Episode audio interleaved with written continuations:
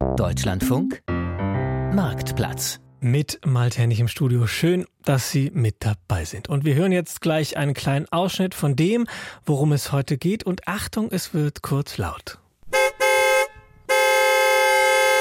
Ja, Entschuldigung, falls das jetzt kurz unangenehm war im Ohr, aber damit sind wir sozusagen schon mittendrin im heutigen Thema und das ist Lärm und vor allem dem Schutz vor dem Lärm, dem Lärmschutz. Die Autohupe eben ist nur eine von vielen Lärmquellen, die uns ja jeden Tag begegnen können. Da gibt es zum Beispiel noch die Straße vor dem Fenster, wo die Autos vorbeirauschen, die Baustelle nebenan mit dem Presslufthammer oder der Nachbar, der mit seinem Laubbläser um das Haus herumläuft. Lauten Geräuschen müssen wir oft zuhören, auch wenn wir das eigentlich gar nicht richtig wollen oder in dem Moment unsere Ruhe haben möchten. Aber zu viel Lärm ist nicht nur nervig, er kann auch krank machen. Und Lärm betrifft viele Menschen. Und darum sprechen wir heute darüber hier im Marktplatz, unter anderem mit Christian Popp. Er ist stellvertretender Vorsitzender des Arbeitsrings Lärms der Deutschen Gesellschaft für Akustik und aus Hamburg zugeschaltet. Hallo, Herr Popp. Ja, grüße Herr Hennig. Und mit dabei ist auch Dirk Schreckenberg. Er ist Umweltpsychologe und von der Zeus GmbH, das ist das Zentrum für angewandte Psychologie, Umwelt und Sozialforschung. Hallo, Herr Schreckenberg. Ja, schönen guten Morgen, Herr Hennig. Mit dabei ist auch zugeschaltet aus Halle René Weinandi. Er ist vom Umweltbundesamt und dort Fachgebietsleiter Lärmminderung im Verkehr. Hallo, Herr Weinandi. Hallo, Herr Hennig.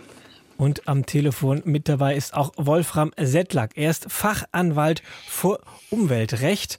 Hallo, Herr Settlack. Hallo, Herr Hennig. Und neben unseren Gästen wollen wir vor allem auch mit Ihnen sprechen, liebe Hörerinnen und Hörer. Beteiligen Sie sich sehr gerne mit Ihren Fragen und Ihren Erfahrungen zum Thema Lärm und Lärmschutz und zwar so. Der Marktplatz im Deutschlandfunk. Mischen Sie sich ein per Telefon 00800 4464 4464 oder schreiben Sie uns eine Mail marktplatz.deutschlandfunk.de. Und Umfragen zeigen, dass sich fast jeder und jede zweite in Deutschland von mehreren Lärmquellen belästigt fühlt. Meine erste Frage an Sie, Herr Schreckenberg. Was macht so viel Lärmbelästigung mit uns? Nun, Lärmbelästigung bedeutet, dass die Geräusche, die wir hören, dass die äh, Stress erzeugen. Also der Umgebungslärm, das ist der zweitwichtigste ähm, Umweltbelastungsfaktor, der sich auf unsere Gesundheit auswirkt, neben oder nach den Luftschadstoffen. Und äh, das heißt, äh, dass wenn Sie nachts schlafgestört werden durch Lärm oder tagsüber belästigt werden, und das chronisch stattfindet. Also jeden Tag haben sie den Straßenlärm vor der Tür oder die Eisenbahn, äh, die vorbeirauscht oder das Flugzeug, das drüber fliegt oder was auch immer. Wenn sie das langfristig haben, chronisch haben, jeden Tag, ähm, dann kann es eben passieren, dass äh, stressbedingt zum Beispiel Herz-Kreislauf-Erkrankungen entstehen können oder dass äh, auch psychische Beeinträchtigungen, psychische Erkrankungen auftreten können. Das hat jetzt auch eine ähm, aktuellere Studie gezeigt, die im Auftrag des Umweltbundesamtes äh, durchgeführt wurde, dass Depressionserkrankungen und auch Angststörungen durch langfristigen Lärm mit bedingt sein können. Also es gibt eine ganze Reihe von ernsthaften Erkrankungen, die eben stressbedingt äh, durch Lärm entstehen können. Es geht also nicht nur darum, dass Lärm gefällt oder dass die Geräusche gefallen oder nicht gefallen, sondern es ist ein Gesundheitsfaktor. Das muss man ganz klar sehen. Darum sprechen wir auch heute hier im Marktplatz darüber. Herr Popp, neben Ihrem Engagement bei der Deutschen Gesellschaft für Akustik sind Sie Gründer des Lärmkontors in Hamburg. Seit über 30 Jahren berät Ihr Unternehmen Menschen unter anderem zum Thema Lärmschutz. Welche Fragen haben denn die Menschen da am häufigsten bei Ihnen? Na, die Menschen wenden sich in der Regel nicht direkt an uns als äh, Bittsteller oder Fragesteller, sondern wir arbeiten für unterschiedliche Auftraggeber, die Lärmprobleme oder besser, und das betone ich auch immer, Probleme mit dem Schutz vor Lärm äh, haben, sei es in Bebauungsplänen, Planfeststellungen, äh, aber auch in den wichtigen Bereichen, die Sie jetzt äh, schon zitiert haben, äh, wenn es um die Industrialisierung des Wohnens geht. Ich meine mit Industrialisierung des Wohnens äh, zum Beispiel diese Laubbläser, motorisierte Heckenscheren, aber auch äh, durchaus Wärmepumpen, äh, die das Wohnumfeld äh, durchaus akustisch belasten, nicht nur der Straßenverkehr. Also ich wohne sehr ruhig auf dem Land, äh, aber so wie das Wetter schön ist und man sagt, dann kann auch, wenn man auf die Terrasse gehen, dann geht das Gebrummel mit Rasenmähern und so weiter los. Das ist durchaus auch eine Lärmquelle, äh, die eine erhebliche Rolle in Deutschland spielt. Ich meine, wenn ich mich richtig erinnere, ähm, das ist aber eine Frage an René Vanandi dann. Äh, das ist die am häufigsten, zweithäufigsten genannte Quelle nach dem Straßenverkehrslärm, die zu Belästigungen führt. Da werden wir auf jeden Fall heute auch hier in der Sendung drüber sprechen. Herr Weinandi, Ihr Name ist schon gefallen. Das Umweltbundesamt befragt ja regelmäßig Menschen zum Thema Lärm. Und wir haben es ja auch jetzt schon mehrfach kurz angesprochen. Aber nochmal aus Ihrer Perspektive beim Umweltbundesamt. Wie stark sind die Menschen in Deutschland von Lärm betroffen? Nun, äh, wie Sie ja schon richtig sagten, wir führen regelmäßige Befragungen durch und das ist wichtig, das zu betonen, weil ja Lärm subjektiv unangenehm empfundener Schall ist. Also das heißt, man muss auch die Leute fragen, was für einen Schall sie dann wirklich als Lärm empfinden. Und so wie das Christian Popp gerade gesagt hat, äh, nach der letzten aktuellen Befragung haben 57 Prozent der Befragten gesagt, sie fühlen sich von Nachbarschaftslärm äh, betroffen ähm, und 50 Prozent von Gewerbelärm. Ähm, und die meisten meisten Menschen äh, fühlen sich natürlich in unserem dicht besiedelten Land von Straßenverkehrslärm betroffen. Das sagen 76 Prozent der Befragten äußern sich in unterschiedlichem Maße äh, so, dass sie sich von Straßenverkehrslärm betroffen fühlen. Also die Hauptlärmquelle in unserem Land ist der Straßenverkehr. Dann hole ich jetzt auch mal noch Herrn Settlack in die Runde. Sie als Jurist, ich habe mich gefragt, warum kommen Menschen auf Sie zu, um sich juristisch gegen Lärm zu wehren? Was sind da so Ihre die Hauptpunkte, mit denen Sie die Menschen also mit denen sich die Menschen an Sie wenden? Ja, in erster Linie natürlich dann der jetzt unser Thema, der Lärm ne, und dann die Erfahrung, dass sie äh, Jahre, manchmal Jahrzehnte lang sich mit den Behörden ähm, abarbeiten und versuchen, ähm, eine Lärmminderung zu erreichen und das nicht ähm, funktioniert bzw. verweigert wird. Und da ist die Rechtsprechung relativ eindeutig. Schon seit 30 Jahren gibt es ähm, Orientierungswerte, nach denen die Verkehrsbehörden zum Beispiel verkehrsbeschränkende Maßnahmen prüfen müssen. Ähm, sie tun das aber erst ab viel, viel höheren Werten, als die Rechtsprechung annimmt. Herr Weinandi, das Stichwort Behörde ist gefallen. Was tut denn, was tun denn Behörden in Deutschland dafür, Menschen vor Lärm zu schützen? Ja, da muss man zunächst mal natürlich die entsprechenden Ebenen unterscheiden. Also wir als Umweltbundesamt sind ja eine Bundesbehörde. Das heißt, wir sind vor allem beteiligt bei übergeordneten Fragen, sowohl national als auch international. Da geht es dann um Gesetzgebung, da geht es um Richtlinien, da geht es auch um Regelung, Regelungen beispielsweise, was die E-Fahrzeuge betrifft, mit diesen Warnsignalen. Ähm, das sind so unsere Aufgaben vor, vor Ort. Lokal sind dann eben die Kommunen äh, die Ansprechpartner, äh, die dann sich um die Lärmfragen Fragen kümmern. Ähm, bei den Straßen muss man sehr genau unterscheiden nach der Baulast. Wer ist denn für die Straße der Baulastträger? Ähm, das wird, und das ist genau, wie es gerade auch schon angedeutet wurde, das ist sehr komplex und das macht es den Menschen auch schwierig, sich da auch an die richtigen Menschen zu wenden. Ähm, aber wie gesagt, die, die lokalen Fragen können nicht wir als Bundesbehörde lösen. Wir können lediglich dann den Menschen Hinweise geben, an wen sie sich zu wenden haben. Wir, wie gesagt, sind für übergeordnete Fragestellungen zuständig. Und an wen sich die Menschen können, wenden können, Herr Popp, wenn ich das richtig verstanden habe, das ist dann zum Beispiel ein Unternehmen wie der Lärmkontor in Hamburg. Erleben Sie das ähnlich, dass es manchmal auch so ein bisschen nicht ganz klar ist, wer zuständig ist und dann die Menschen vielleicht auch aus Verzweiflung zu Ihnen kommen, weil sie sagen, ja gut, wenn niemand zuständig ist, irgendwas muss man ja machen? Ja, ja, die wenden sich an uns oder auch an den Arbeitsring äh, Lärm. Äh, den nannten Sie vorhin, wo Dirk Schreckenberg und ich im Vorstand sitzen. Äh, das sind dann häufig ganz verzweifelte Menschen, die äh, dieses Durcheinander der unterschiedlichen Zuständigkeiten für Straßen überhaupt nicht verstehen können. Die sitzen in einem Haus, äh, sind durch drei verschiedene Straßentypen, zum Beispiel eine Autobahn, eine Bundesstraße und eine Kommunalstraße belastet und äh, die Kommunalstraßenverantwortlichen sagen, ja, aber wir sind das gar nicht, das ist die Bundesstraße. Und die sagen, na ja, also äh, die Bundesstraße ist in dem Fall nicht, das ist die Autobahn. Und dann sind die Leute genauso schlau wie vorher und werden auch immer saurer. Und man muss eins dabei sehen, und das merkt man immer wieder bei Anfragen, wenn die Belastungen durch Lärm sehr hoch werden, dann kommt ein Faktor hinzu, die Leute können kaum wegziehen, weil bei hohen Belastungen sind die Mieten oft niedrig oder auch äh, die Kaufpreise für die Wohnungen oder Häuser.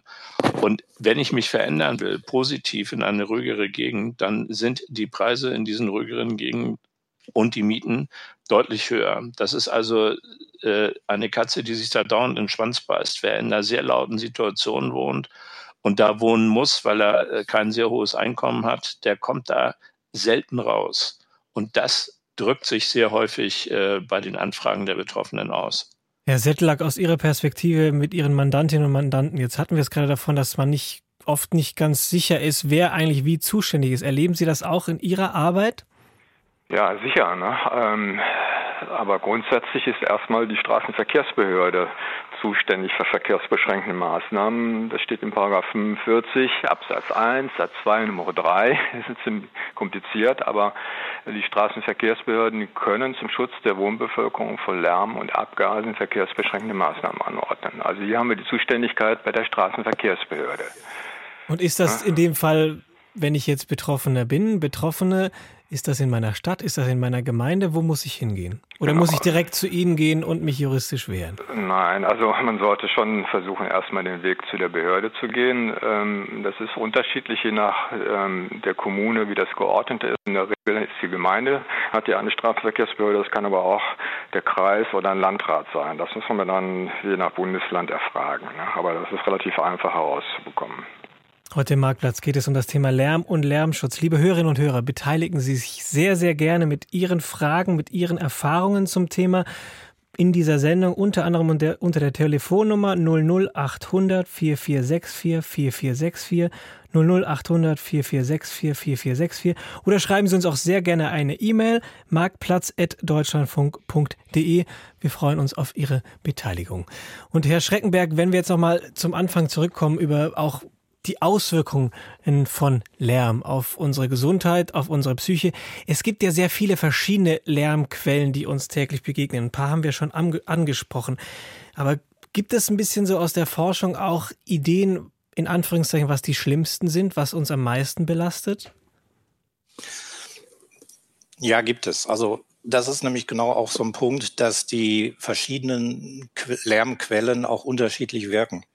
Das heißt, Sie können von dem, wie man den Lärm erfasst, von Dauerschallpegeln zum Beispiel, über den Tag oder über die Nacht gerechnet, können die den gleichen Dauerschallpegel haben, aber unterschiedlich wirken. Und äh, da gibt es so eine Rangfolge, beispielsweise, dass äh, bei gleichem Dauerschallpegel der Fluglärm unter den Verkehrslärmarten am stärksten belästigt die meisten äh, Menschen dadurch hochbelästigt sind, gefolgt von Straße. Und äh, lange Zeit war es so, dass unter den Verkehrslärmarten der Bahnlärm am, am wenigsten belästigt. Das ist heutzutage nicht mehr so. Also Straßenlärm und, und Schienenlärm sind da in etwa gleich.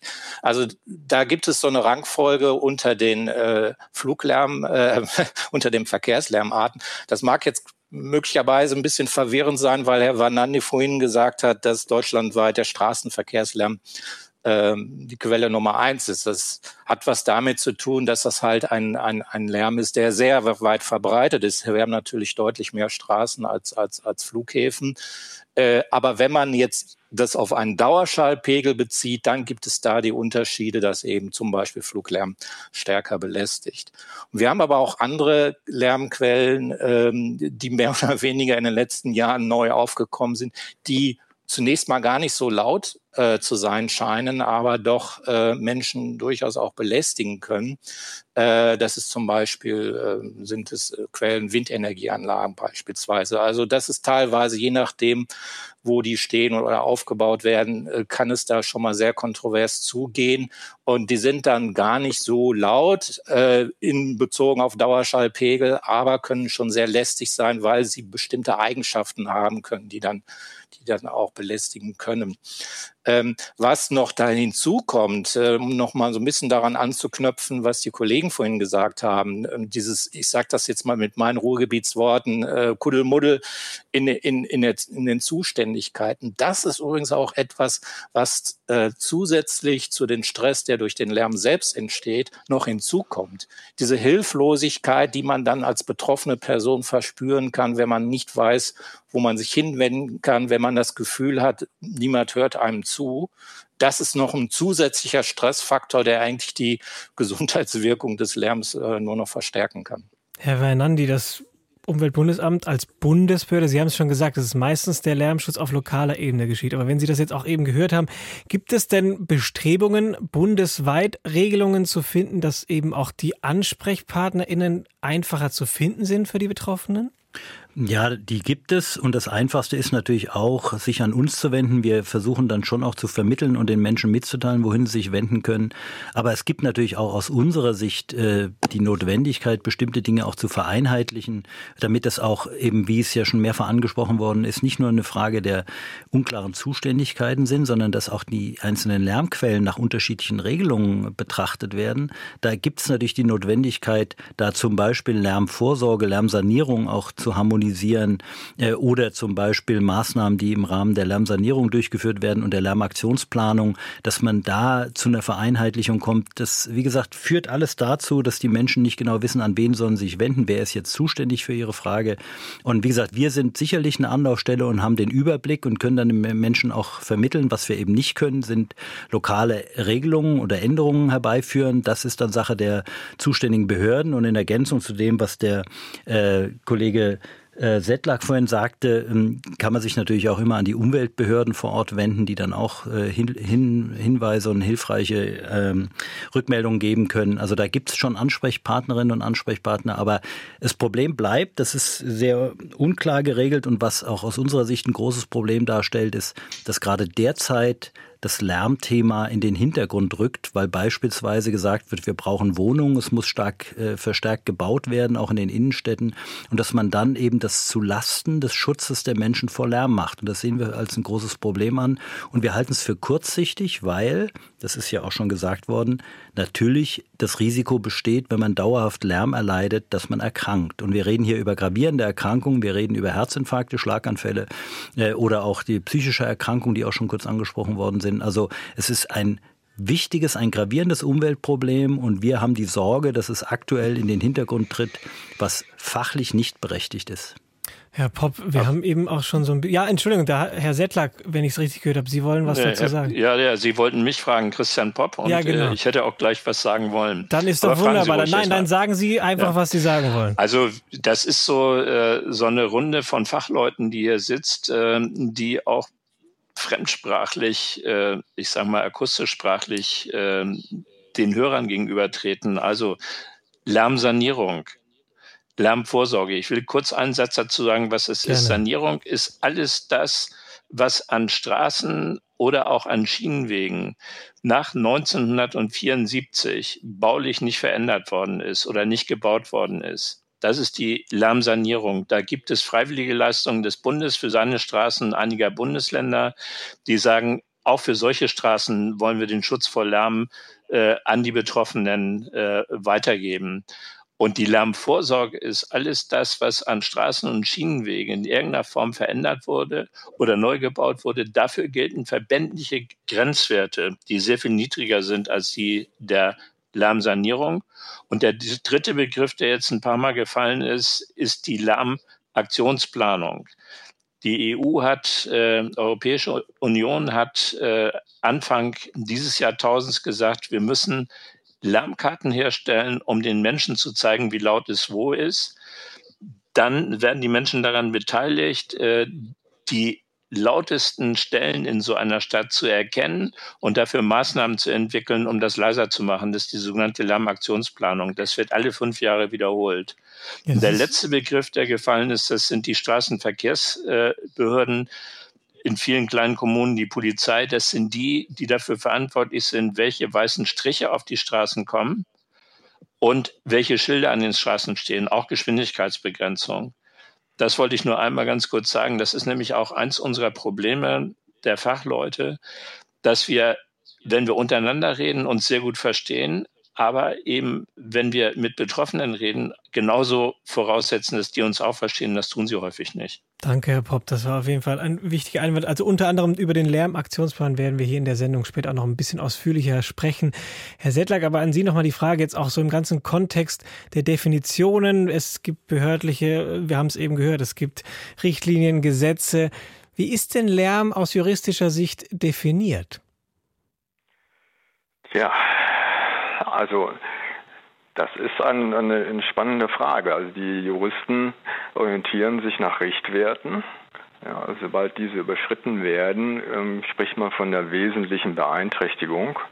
Ähm, und das wird in der Regel immer nach einem Einzelfall beurteilt. Also wir haben bestimmte Richtlinien wie TA-Lärm, ne, die ähm, oder die für, für technische feste, baufeste Einrichtungen gilt, oder wir haben die Freizeitlärmrichtlinie, was Freizeitveranstaltungen angeht. Wir haben die 16. Bundesemissionsschutzverordnung, die für den Neubau und die wesentliche Änderung von Straßen äh, gilt. Ähm, und wir haben, das hat der Pop ähm, vielleicht ähm, noch ein bisschen zu kurz gefasst, wir haben auch noch die äh, Spaltung zwischen dem Neubau und der wesentlichen Veränderung und den Bestandsstraßen. Also im Bestand haben wir auch die Notwendigkeit, ähm, an Lärmschutz ähm, zu erzielen. Und ähm, das ist natürlich jetzt eine komplexe, sehr, sehr schwierige Richtlinien und Gesetzeslage. Man muss unterscheiden zwischen Grenzwerten, Orientierungswerten.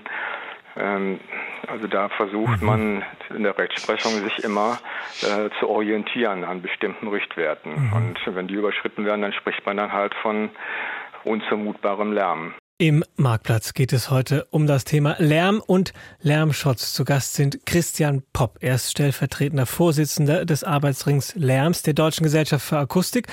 Zu Gast ist auch Dirk Schreckenberg. Er ist Umweltpsychologe und René Weinandi vom Umweltbundesamt. Er ist dort Fachgebietsleiter Lärmminderung im Verkehr und der Fachanwalt für Umweltrecht Wolfram Settlack, wir haben gerade schon über verschiedene Facetten von Lärm und Lärmschutz gesprochen. Das ist ein komplexes, ein vielfältiges Thema. Und wenn es um Lärm geht, dann geht es ja oft auch um Lautstärke. Und dann geht es vor allem auch um die Messeinheit, die Dezibel, die Messeinheit für Schall. Herr Schreckenberg, ab wann wird es denn im wahrsten Sinne des Wortes schmerzlich im Ohr? Ab wann ist Lärm so, dass es unser Gehör eigentlich nicht mehr aushält? Also schmerzlich wird es, wenn es deutlich über 100 Dezibel geht, äh, wobei es, es, es gibt nicht nur die eine Einheit Dezibel, sondern es gibt auch verschiedene äh, Dezibel-Metriken, äh, die man da unterscheiden kann. Aber bei dem, was wir typischerweise haben, so ein Dauerschallpegel in einer bestimmten Frequenzbewertung, die die Akustiker A-Bewertung nennen, äh, wo man dann äh, versucht, äh, das so zu bewerten, dass es äh, dem, dem, dem Hörvermögen entspricht ähm, wie wir tiefe und, und höhere Töne hören können. Äh, also wenn das dann über 100 Dezibel geht, dann äh, fängt es an schmerzhaft zu werden. Wir haben in der Arbeitswelt die Situation, dass wenn Sie äh, am Arbeitsplatz bei einer Vollzeitbeschäftigung äh, 85 Dezibel überschreiten, äh, dann müssen sie Gehörschutz tragen. Ab 80 dB muss der Arbeitgeber sie zur Verfügung stellen. Und ob dann äh, zwischen 80 und 85 dB äh, Gehörschutz getragen wird oder nicht, bleibt dann ArbeitnehmerInnen überlassen. Ja, und im Umgebungslärmbereich, da sind wir nicht dabei, dass der Lärm äh, das Gehör schädigt. schädigt. Vielleicht noch beim Freizeitlärm, wenn Sie da ähm, ähm, ja, ähm, Headsets am Ohr haben, Musik zu laut hören. Aber sonst wo, von den Lärmquellen, von denen wir vorhin gesprochen haben, im Verkehrslärm, Gewerbelärm, das sind Lärmquellen, die äh, die Gesundheit des Menschen nicht dadurch beeinträchtigen, dass das Gehör geschädigt wird, ähm, sondern dass eben ähm, im Organismus, im Körper Stress erzeugt wird, der dann langfristig krank machen kann. Mhm. Aber auch dafür gibt es äh, von der Weltgesundheitsorganisation beispielsweise äh, Richtlinien und Empfehlungen, welche äh, Werte da nicht überschritten äh, werden sollten. Die hängen dann wieder von den verschiedenen Lärmquellen ab. Da sprechen wir sicher auch noch weiter drüber. Und zum Thema Facetten des Umgebungslärms haben wir auch den ersten Hörer in der Leitung, Herr Knob aus dem Raum Paderborn. Und der hat öfter das Problem, dass er laute Motorräder im Straßenverkehr hört. Richtig, Herr Knob? Jawohl, guten Tag in die Runde. Carsten Knob hier aus dem Paderborner Land. Äh, der Verkehrslärm durch Motorräder und die Saison beginnt in Kürze wieder, ist äh, hier in, an manchen Strecken so extrem, dass immer wieder in der Politik diskutiert wird, Straßen zu sperren. Äh, das finde ich gar nicht gut. Ich bin jetzt kein Motorradfahrer und ich möchte auch niemals Motorrad fahren, aber die Politik hat es versäumt, strenge Grenzwerte für Motorräder festzulegen. Äh, nach meiner Kenntnis werden die Grenzwerte in Brüssel äh, festgelegt und man muss hier den Lärm an der Quelle ähm, vermeiden. Und ein lautes Motorrad oder auch äh, schwere Sportwagen dürfen lauter sein als normale Pkw oder normale Motorräder. Hier gibt es ganz dringenden Handlungsbedarf. Äh, ein weiterer Punkt ist, meine Frau ist vollblind und ist angewiesen, wenn sie mit dem Blindenstock unterwegs ist, sich zu orientieren. Und eine Orientierung mhm. fällt dann umso schwerer, wenn Extremlärmsituationen da sind. Gleiches gilt für mich. Ich habe eine leichte Hörbehinderung und bin seit äh, zwölf Jahren Hörgeräteträger. Also hier werden wir durch den Verkehrslärm, und zwar durch den Extremen, den meine ich jetzt, massiv behindert. Und hier kann die Politik von heute auf morgen, wenn sie denn möchte und sich nicht durch die Auto- oder Motorradlobby, äh, ich sag mal, einlohnen lässt, weil dann das Geschäft für gewisse Fahrzeuge äh, sozusagen einbricht. Das wäre also mein Beitrag zum Thema Hör, ähm, äh, Lärm. Lärmschutz ähm, auch. Lärmschutz. Herr genau, Knopf, vielen Lärmschutz. Dank für Ihren Beitrag. Ich gebe jetzt das Wort direkt mal an Herrn Weinandi. Der ist letztendlich Fachgebietsleiter Lärmminderung im Verkehr beim Umweltbundesamt. Und es sind ja ein paar Themen von Herrn Knob angesprochen worden, die, könnte ich mir vorstellen, durchaus in Ihre Richtung gehen. Was können Sie antworten, Herr Weinandi? Ja, vielen Dank. Ich hätte mich ansonsten sowieso gemeldet. Also Herr Knob hat recht. Das ist ein Problem. Wir nennen das Geschäftsmodell Lärm, äh, dass es möglich ist, ganz legal Fahrzeuge so auszustatten, dass sie deutlich zu laut sind, also über den zulässigen Werten liegen. Äh, das gilt für Motorräder, das gilt aber auch für Pkw.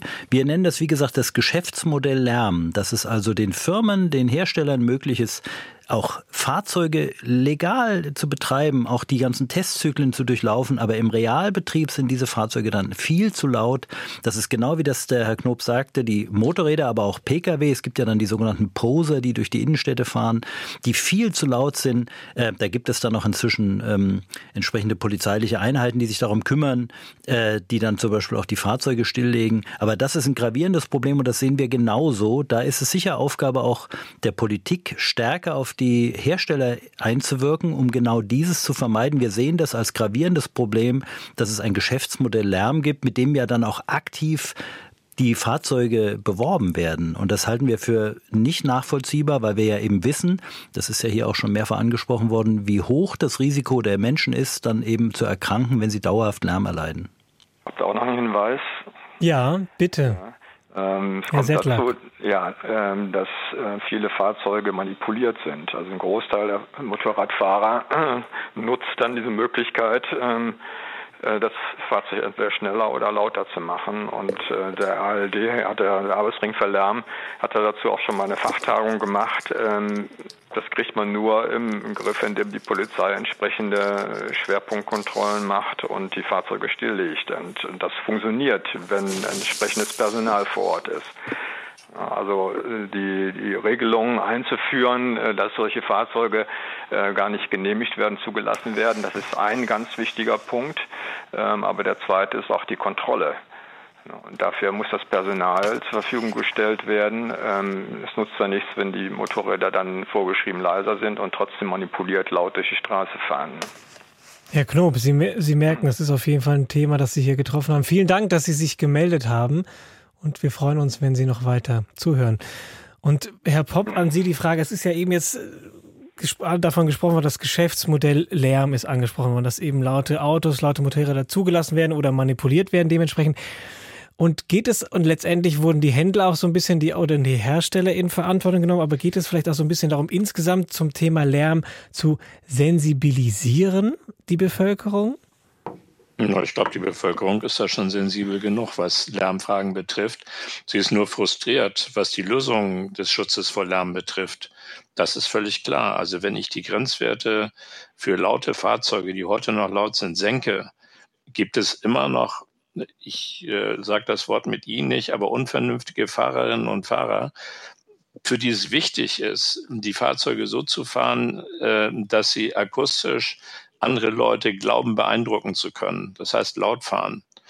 So, das ist das eine. Das andere ist äh, natürlich völlig klar, wenn es immer noch Straßen gibt, die mit hohen Geschwindigkeiten befahren werden können.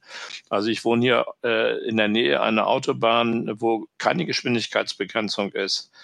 Wenn da im Sommer also es morgens um vier hell wird, dann äh, können Sie da Motorräder und Sportwagen äh, fahren hören, und zwar über Kilometer die auf diesem Straßenstück äh, es ausnutzen, dass südlich von Hamburg noch Autobahnen da sind, auf denen man unbegrenzt schnell fahren kann.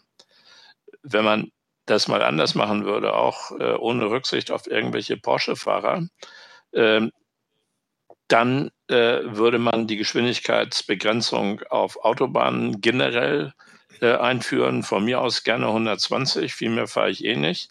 Es gibt auch schon eine Reihe von Autoherstellern, zum Beispiel Volvo, da muss mal genannt werden, die auch Nicht-Elektrofahrzeuge nur noch mit einer werkseitigen Geschwindigkeitsbegrenzung zwar noch mit 180, aber zukünftig mit noch weniger ausstatten.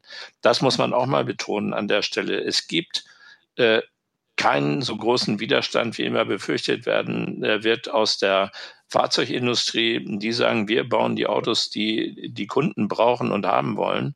Und das sind durchaus auch Autos, die äh, dann langsamer fahren können. Wir sind ja, das muss man einfach mal sehen, mit unseren 7.000 oder 8.000 Kilometern Autobahnen, das sind die letzten geschwindigkeitsfreien Strecken äh, weltweit, außer vielleicht in Afghanistan. Da kann man sowieso nicht so schnell fahren. Ja, jetzt haben Sie ein Thema angesprochen, Geschwindigkeit. Je, je schneller man fährt, desto lauter wird es auch. Und das ist auf der Autobahn ein Thema, das ist aber auch in der Stadt ein Thema. Herr Settlack, Sie haben schon diverse Klagen geführt, wo es genau darum ging, dass man in bestimmten Straßen das Tempo reduzieren muss. Was sind da Ihre Erfahrungen?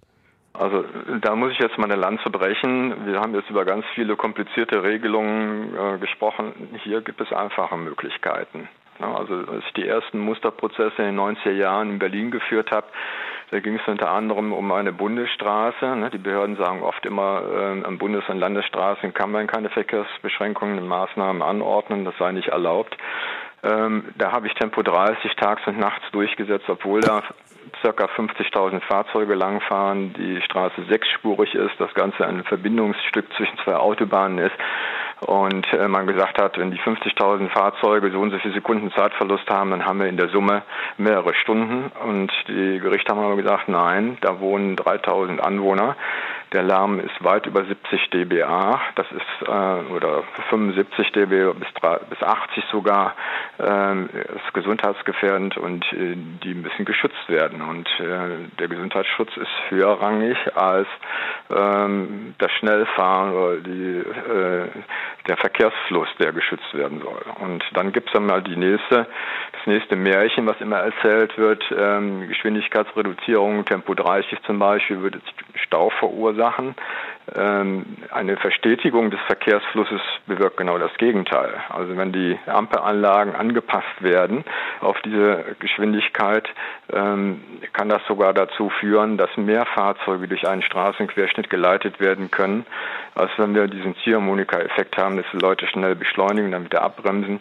Das sieht man ja manchmal auf Autobahnen, dann entsteht ein Stau nur allein durch diese Ziehharmonika-Effekte.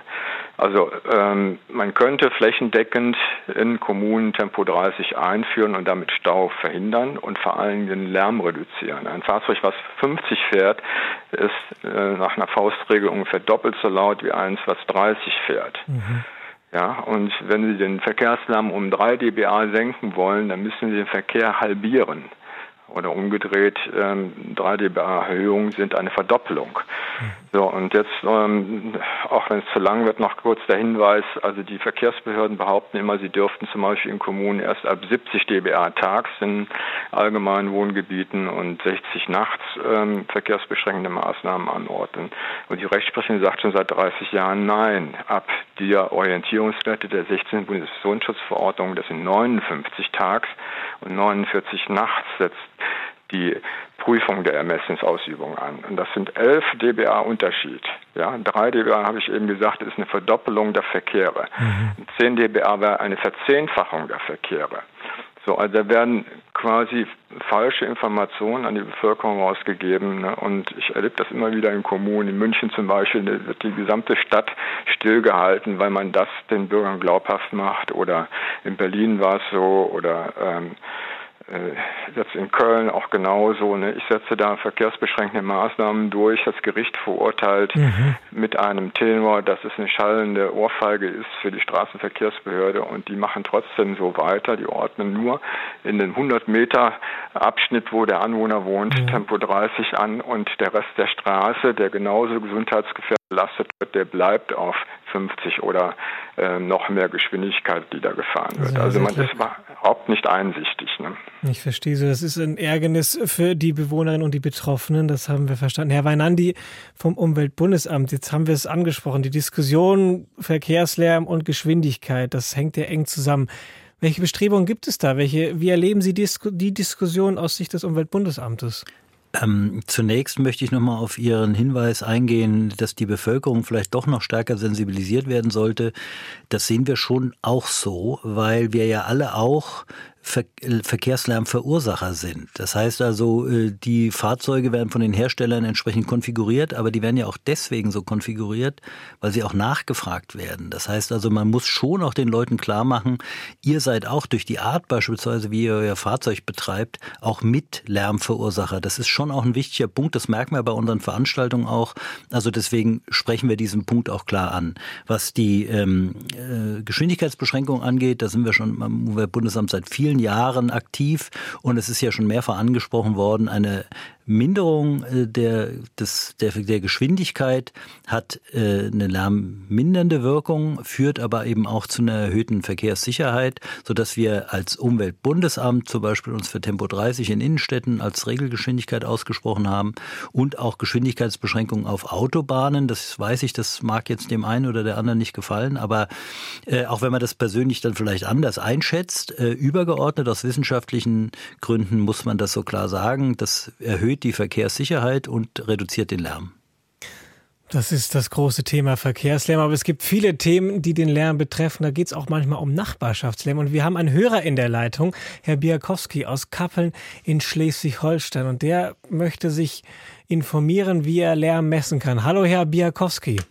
Ja, schönen guten Morgen. Gerne Ihre Frage in die Runde. Also, meine Frau und ich, wir wohnen in einem Einfamilienhaus, das in einem allgemeinen Wohngebiet liegt und da ist also also nicht störende gewerbliche Nutzung äh, leider zulässig. An unser Grundstück grenzt hinten ein anderes Grundstück, äh, wo eine Sitzecke ist. In dieser Sitzecke treffen sich oft Touristen, die ähm, wohnen bei der Nachbarin, auf, der diesen, auf, dessen, auf deren Grundstück diese Sitzecke steht und die da eingemietet sind, so Einzelzimmer und Doppelzimmer. Ne? Und die machen eben oft, insbesondere natürlich im Sommer, sehr viel Lärm, morgens beim Frühstück oder eben manchmal auch tagsüber oder besonders auch abends ähm, bis 22 Uhr und manchmal sehr viel später. Unser Schlafzimmer geht in die Richtung, im Sommer ist warm, muss man das Fenster aufmachen und dann kann man nicht schlafen. Die Frage ist, wie kann ich äh, diesen Lärm, den wir ja subjektiv sehr störend empfinden, äh, gerichtsfest nachweisen? Herr Popp, Sie beim Lärmkonto, Sie führen ja auch Lärmmessungen durch. Vielleicht haben Sie da eine Idee zu? Naja, also bevor ich da jetzt einen Gutachter beauftragen, da rede ich jetzt nicht gerade pro domo, aber Gutachter beauftragen, äh, die Gespräche mit der Nachbarin haben noch nichts gebracht, gehe ich mal davon aus. äh, ja. weil das ist natürlich eine klassische Konfliktlage. Wenn es schön ist, will ich ein Fenster nachts aufhaben beim Schlafen, dann sitzen die aber auch gerne und trinken Kaffee noch nachts ne? oder trinken die was anderes, wenn die so lustig sind. Also man kann das natürlich nachweisen. Äh, die Frage ist, die müsste aber Herr Settlack eher beantworten können als ich. Äh, wie ist denn das überhaupt juristisch äh, zu sehen? So eine Unterkunft, äh, ist das eine gewerbliche Anlage, die ich nach TLM beurteile? Gibt es überhaupt eine Beurteilungsgröße danach? Das wüsste ich jetzt auch nicht. Herr Settlack, wie, wie hält es sich bei so einem Nachbarschaftsthema? Also ich nehme an, dass das ähm, offiziell einfach nur so als temporäre Vermietung ähm, geführt wird. Ne? Also da wäre der Nachweis wichtig und da könnte man ja die Kommune auch mal informieren ob es da Regelungen gibt, die das für unzulässig ansehen. Das ist ein großes Problem in den Städten inzwischen, ähm, dass Privatwohnungen an Airbnb oder andere ähm, Unternehmen vermietet werden und die Leute dort selbst gar nicht mehr wohnen. Ne? Also dass in, in Richtung eines Hotelbetriebs geht. Aber das nee, muss das natürlich. In, Entschuldigung, das ist nicht der Fall. Das ist eine ganz reguläre äh, Vermietung von Ferienzimmern in ihrem Einfamilienhaus, in dem sie selber dauerhaft wohnt.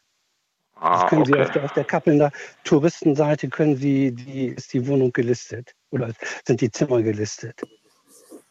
Ja, dann würde ich einfach die, wenn das eine gewerblich genehmigte Vermietung ist, würde ich die entsprechende Behörde anschreiben und ähm, um Auflagen bitten, die ähm, die Einhaltung zum Beispiel der Nachtruhe gewährleisten.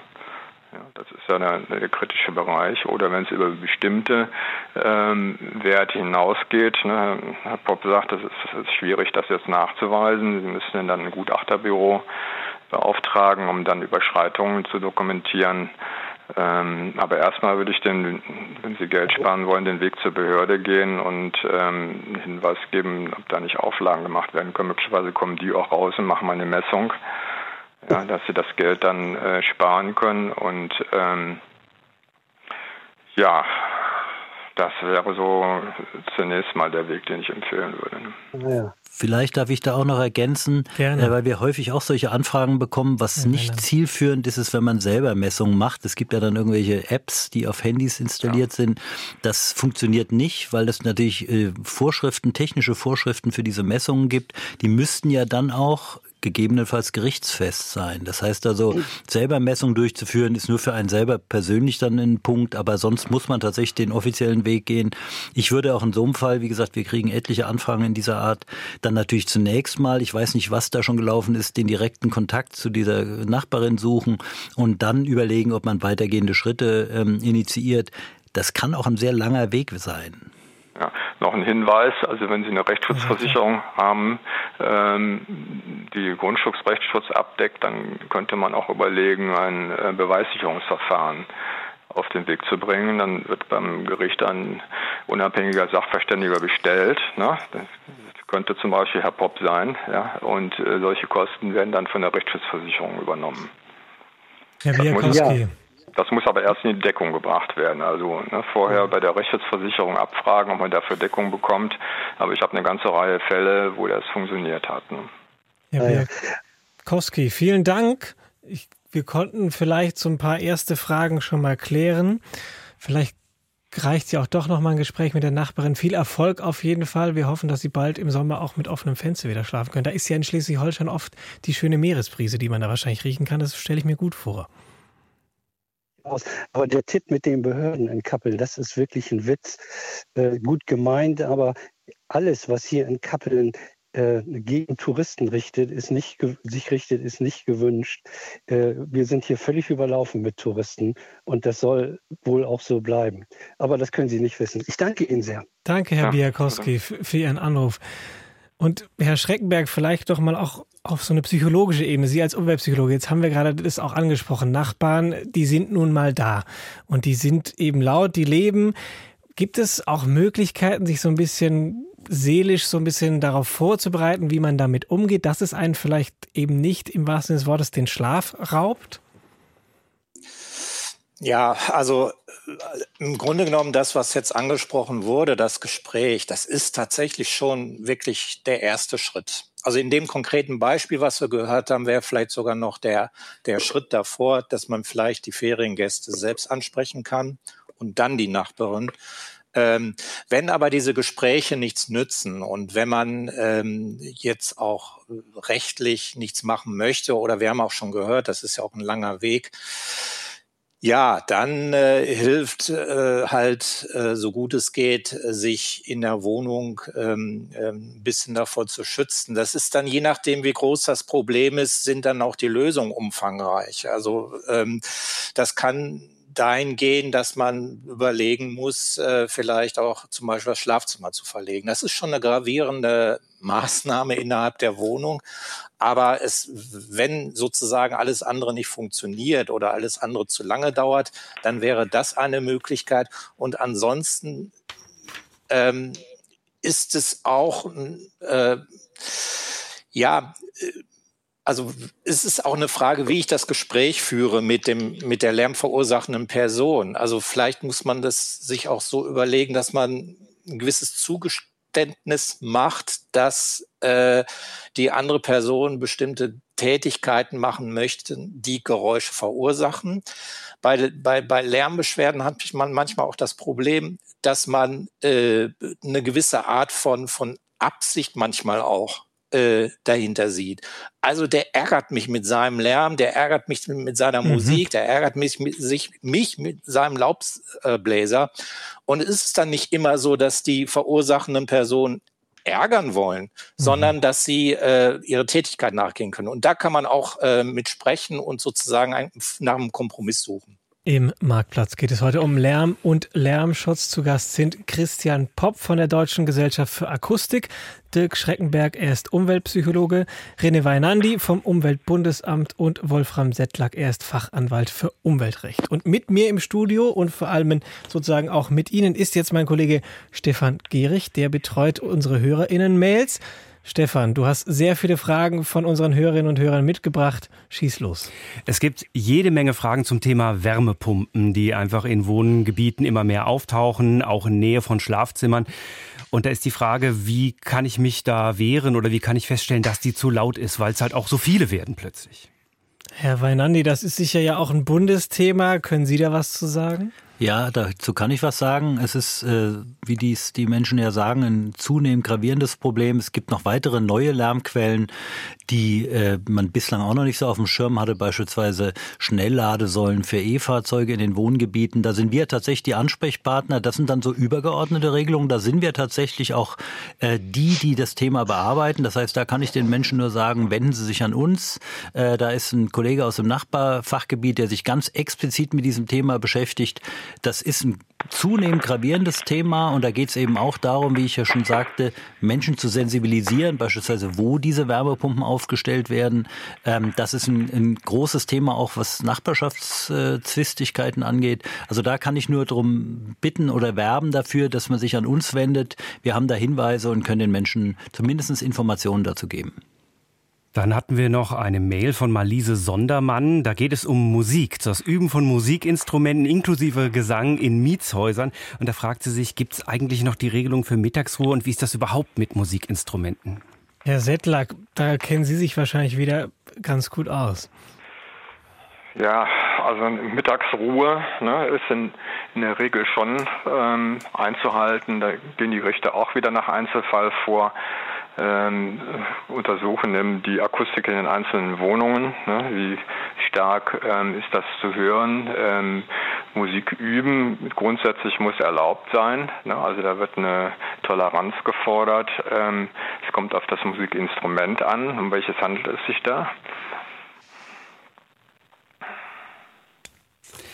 Wir haben dann äh, eine Mail bekommen von Christian Geier. Da geht es um Trittschalldämmungen. Wenn ich jetzt also über mir jemand habe und ich höre den immer hin und her laufen, der sagt, möglicherweise, ja, gibt sogar noch mehr Lärm durch so abgehangene Gipskartondecken, aber fragt sich, welche Möglichkeiten habe ich, wenn über mir nichts gemacht wurde, dass ich als Mieter drunter irgendwie, ja, eine Möglichkeit habe, den Trittschall von oben irgendwie wegzukriegen? Herr Popp, Sie beraten ja Menschen unter anderem zum Thema Lärmschutz in den eigenen vier Wänden. Das ist vielleicht eine Frage an Sie. Hm, ja, das ist eine, eine ganz äh, berühmte Frage, vor allen Dingen in diesen ganzen schönen Altbauten, wo dann Pitchbeinfußböden liegen, äh, die keiner mit Teppichen abdecken will. Äh, da hilft eigentlich nur, bevor ich äh, irgendwelche Decken abhänge in der Wohnung darunter, äh, entweder Rücksichtnahme, Schuhe aus, also keine Clocks äh, in solchen Wohnungen äh, oder Teppich legen, aber das ist in der Regel nicht gewollt. Es geht nur gegenseitige Rücksichtnahme. Und äh, wie gesagt, unten Decken abhängen, dafür brauche ich natürlich eine entsprechende Raumhöhe, die sollte bei Altbauten häufig gegeben sein. Aber am Ende des Tages ist das eine Frage, die sich äh, am Ausmaß der Störung bemisst, nämlich wer die Kosten dafür trägt äh, oder wie eine Kostenteilung vorzunehmen ist. Also ein ganz schwieriges Thema, äh, gegenseitige Rücksichtnahme. Und das Schwierige an so einer Situation ist, dass ich ja den Verursacher genau kenne, namentlich äh, und mit dem Klingelknopf. Das ist beim Verkehrslärm ja völlig anders. Da kenne ich die Verursacher persönlich meist nicht.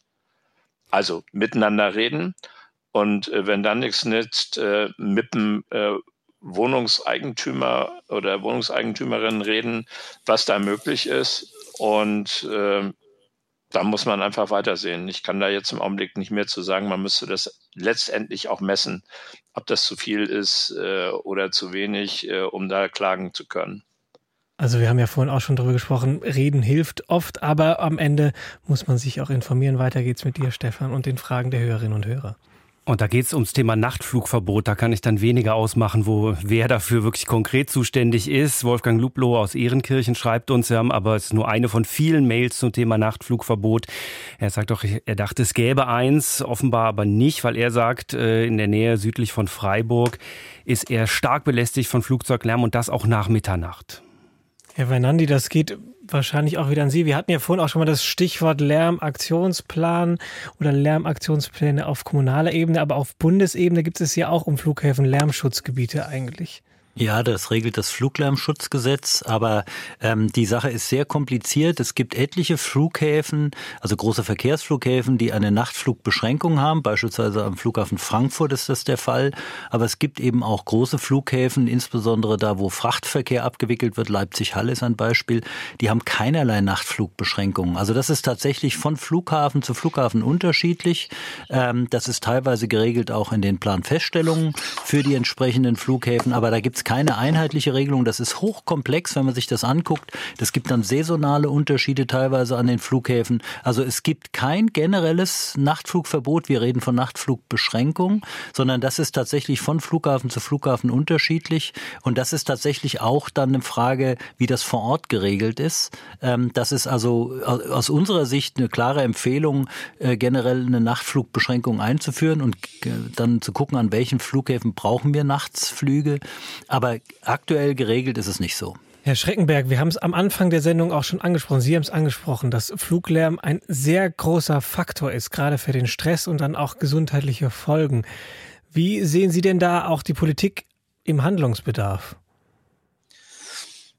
Naja, da muss man schon drauf achten. Also Nachtflug ist, ist schon ein, ein äh, äh wichtiges Thema, weil es auch Hinweise gibt, dass gerade nächtlicher Lärm äh, weitreichendere gesundheitliche Probleme verursacht.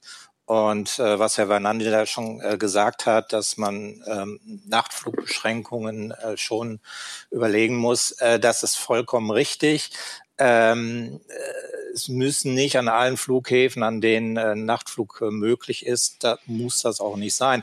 Natürlich muss man auch Flughäfen vorhalten, die äh, beispielsweise Cargoverkehr äh, ähm, im, im, um, im größeren Umfang auch möglich machen, aber das müssen nicht die Stadtflughäfen sein.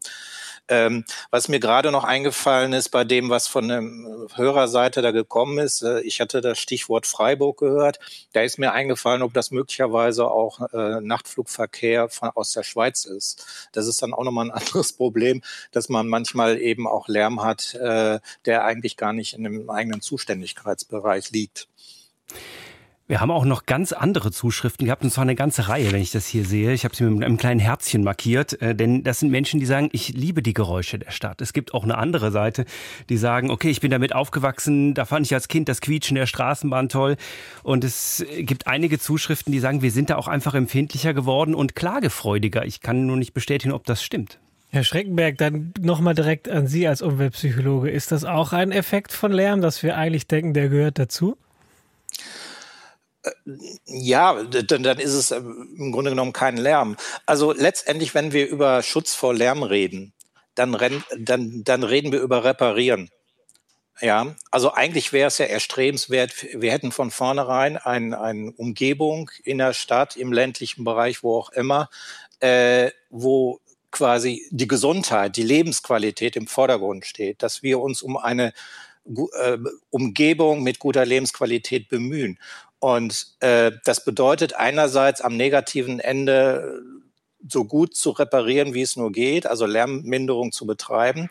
Das kann aber auch schon an anderer Stelle beginnen, dass etwa bei der, bei der Stadtplanung, bei der Raumplanung man sich nicht nur an, sagen wir mal, visuellen ähm, Aspekten orientiert, dass eine, eine Stadt oder ein Raum ähm, ähm, gut aussieht und, und, und viel Grün da ist und so weiter und so weiter, sondern dass man auch die, die Akustik bei der Gestaltung, bei der Planung bereits mitdenkt, also so früh wie möglich einbindet, dann reden wir nämlich nicht über Lärmminderung, sondern dann reden wir auch über akustische Umweltqualität. Auch dazu gibt es Erkenntnisse, dazu gibt es auch Forschungsbereiche, ähm, äh, die den Blick darauf wenden, ähm, von vornherein für eine gute Akustisch, äh, Akustik zu sorgen. Und das bedeutet eigentlich immer auch, dass diejenigen, um die es geht, die dort leben, wo man was gestalten möchte, dass man die dabei mit einbezieht. Also das, das ist ein Aspekt, der sehr auch wichtig ist, ja. Dirk Schreckenberg hat es gesagt. Also wenn das Geräusch gewünscht ist oder genossen wird, äh, dann ist es ja kein Lärm mehr, sondern dann ist es eine ganz normale akustische Umgebung, die ich genieße oder die mich nicht stört. Also Lärm ist ja grundsätzlich ein Geräusch, was mich stört, was die Kommunikation stört, was den Schlaf stört, was die Konzentration stört. Also wir beobachten seit Jahren äh, die äh, Open-Air-Opernaufführung im Schlossgarten in Schwerin.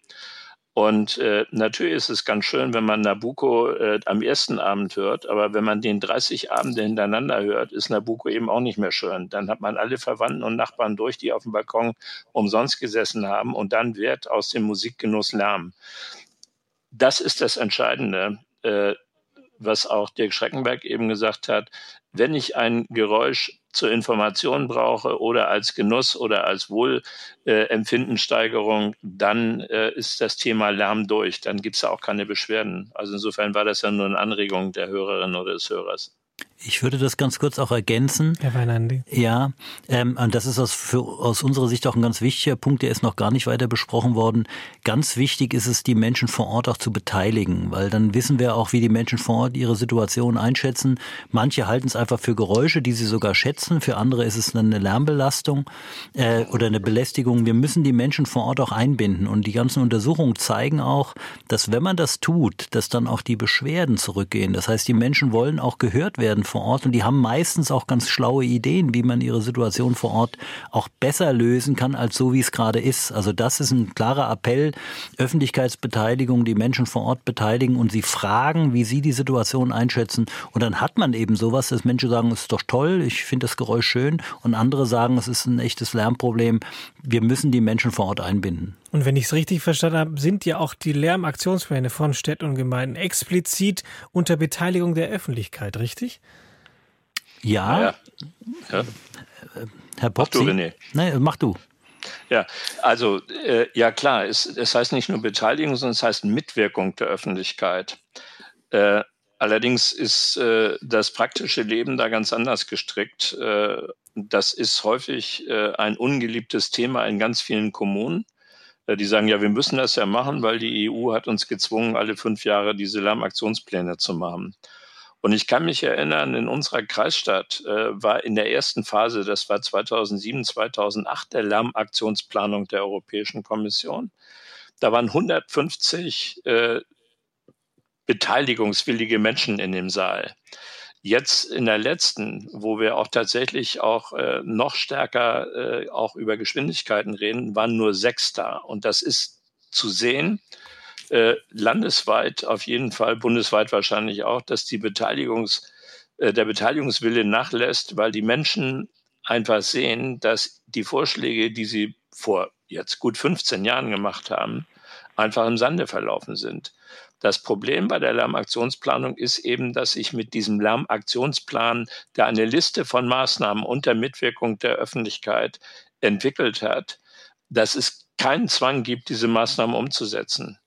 Und äh, Herr Popp, da darf ich kurz wieder, einhaken? Ja. Nur einmal zum Verständnis. Wie sieht es denn konkret aus, diese Beteiligung von der Öffentlichkeit jetzt bei solchen Plänen? Also was kann ich denn tun? Wo kann ich mich denn informieren, wo ich mich beteiligen mhm. kann?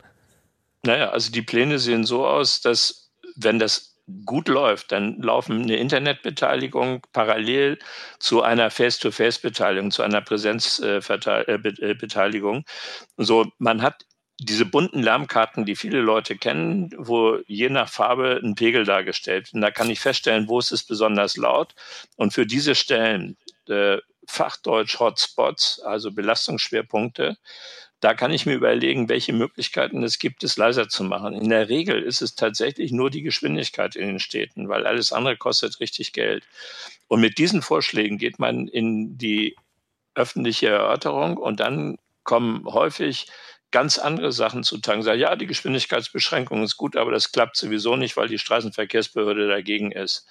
Das ist so die Argumentationskette. Aber es kommen ganz viele andere Sachen äh, auf, die dann, also zum Beispiel kann nicht ein Fahrstreifen genutzt werden für den Radverkehr. Den teilen wir auf in jede, jeweils einen halben Straß, äh, Fahrstreifen in, nach Osten, nach Westen. Solche Vorschläge kommen und die Politik ist geneigt, wenn solche Vorschläge in großer Zahl kommen, die Stimmen zu zählen, die damit verbunden sind und könnten dann solchen Vorschlägen zustimmen. Also es gibt konkrete Vorschläge, die werden diskutiert, dann werden sie abgewogen mit den sogenannten Trägern öffentlicher Belange. Da werden alle Fachdienststellen angesprochen, die um diese Maßnahmen äh, später bemüht zu sein haben und die geben eine Stellungnahme ab und die Summe der Stellungnahme, die führt zu einer Abwägung, diese Maßnahme ist gut, kann durchgeführt mhm. werden oder die Maßnahme kann nicht durchgeführt werden. Ja, darf ich was ergänzen? Also, Herr Settler, super gerne, ja. aber gerne kurz, weil dann ja. wir wollen noch mehr Fragen der Hörerinnen genau. und Hörer hören. Gut, also ganz kurz, ähm, genau der Punkt. Äh, es gibt viele Kommunen, die zum Beispiel dann eine verkehrsbeschränkende Maßnahme äh, beschließen im Lärmaktionsplan oder viele und die Straßenverkehrsbehörden das aber ablehnen.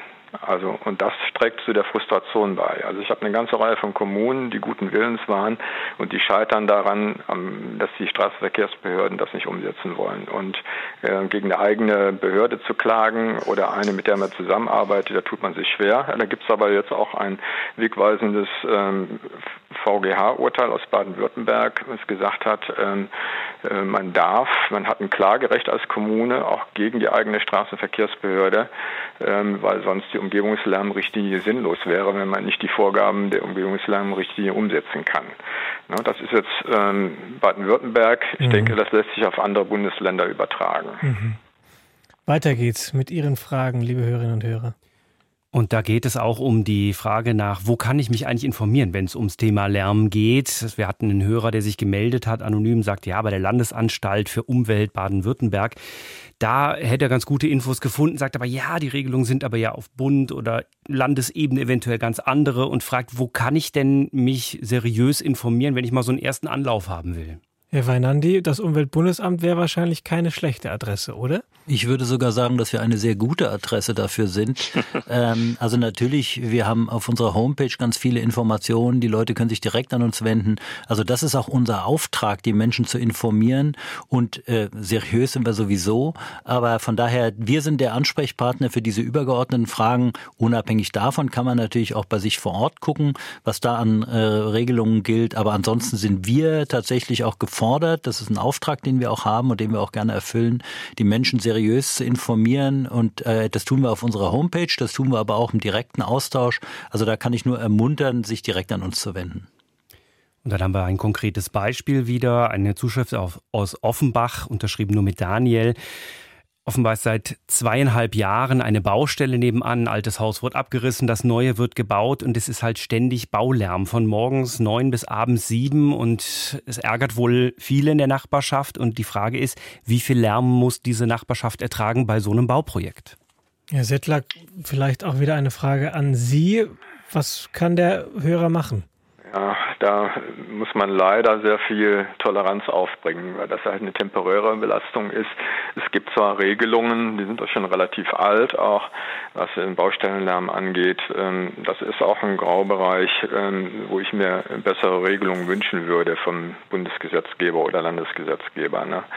Ähm, also da muss man wirklich dann wieder konkret vor Ort gucken, was ist jetzt nicht notwendig an Baulärm, aber in der Regel ist Baulärm dann sehr laut. Ne? Also das äh, festzustellen, ist äh, letztendlich dann wieder eine gutachterliche Frage. Das kostet viel Geld und ähm, im Endeffekt ähm, nach zwei Jahren sind sie mit Nerven fertig und die Baustelle vorbei. Aber das ist bisher so der Stand. Ne? Wenn ich da ergänzen darf? Ja, Herr Popp. Naja, also Herr Settler, natürlich kostet es viel Geld. Rechtliche Beratung kostet auch viel Geld, aber äh, eine stillgelegte Baustelle kann sehr viel teurer werden, wenn die aus lärmtechnischen Gründen stillgelegt wird. Und es gibt mittlerweile äh, sehr viel äh, Möglichkeiten, den Baulärm von vornherein zu begrenzen. Also wir sehen das in innerstädtischen Hamburg, zum Beispiel bei Bunkerabbrüchen, die wahrlich nicht leise sind die aber ohne Baustilllegung durchgeführt werden können. Da ist es ganz wichtig, dass ich eine gute Öffentlichkeitsarbeit habe, dass es jemanden gibt, der kompetent jederzeit äh, für Beschwerden zur Verfügung steht aus der Nachbarschaft und dass die Nachbarschaft jeweils weiß, wann welche lauten Dinge, warum unbedingt zu dem Zeitpunkt passieren müssen.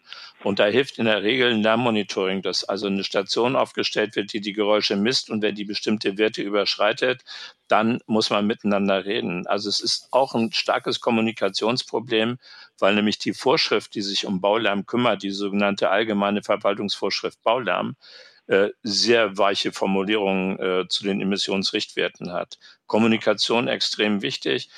Ex Maxima auf jeden Fall vermeiden. Das ist ganz wichtig. Ja. Und dann haben Sie natürlich in Hamburg den Vorteil, äh, dass Sie da äh, die Vorarbeit geleistet haben und das Monitoring möglich ist. In kleineren Kommunen oder wo das nicht äh, der Fall ist, da haben Sie die Schwierigkeiten. Ne? Und was machen dann die Anwohner? Das ist das Problem. Weiter geht's mit anderen Fragen von unseren Hörerinnen und Hörern. Genau, und zwar ein Geräusch, das es sehr viel häufiger gibt als den Baulärm, der dann vielleicht endet, nämlich es geht um Kirchenglocken. Da gibt es eine ganze Reihe Zuschriften zu, unter anderem von Thomas, der aus der Stadt Tuttlingen äh, schreibt im Schwäbischen und er sagt, hier schlägt rund um die Uhr der Glockenkirche, der Glockenturm der Kirche alle Viertelstunde und die Stadtverwaltung sagt, ja, da ist die Kirche für zuständig und der rennt gegen Wände. Und das ist nur eine von vielen Zuschriften. Da ist die Frage, wie ist das mit den Kirchturmglocken? Herr Weinandi, ist das auch etwas, was im Umweltbundesamt besprochen wird?